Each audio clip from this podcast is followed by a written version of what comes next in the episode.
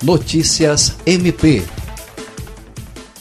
O Ministério Público do Estado do Acre pede a compreensão dos donos de estabelecimentos comerciais e empresas e a colaboração da sociedade para enfrentar a pandemia do coronavírus, sobretudo no cumprimento das restrições impostas pelo Executivo Estadual para funcionamento de órgãos públicos e iniciativa privada.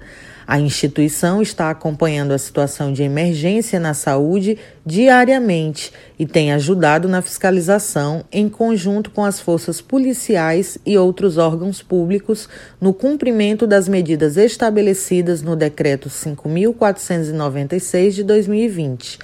Pelo decreto, estão autorizadas a funcionar durante a pandemia os estabelecimentos comerciais que trabalham com produtos de primeira necessidade, como supermercados e farmácias.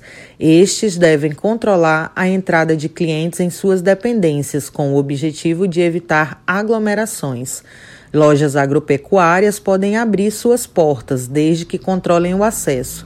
Já as lojas de vestuários e calçados, eletroeletrônico e eletrodomésticos, de construção, bem como bares, casas noturnas, shopping, devem paralisar suas atividades.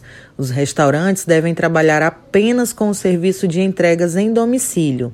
Atividades religiosas estão proibidas nos templos, autorizado somente o atendimento individual.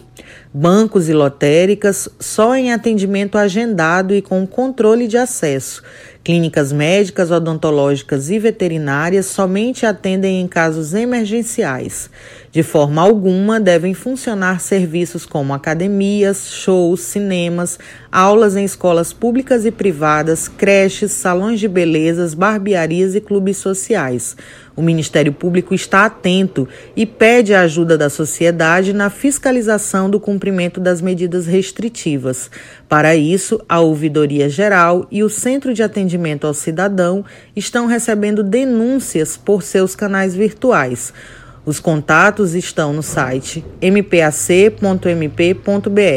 André Oliveira, para a Agência de Notícias do Ministério Público do Acre.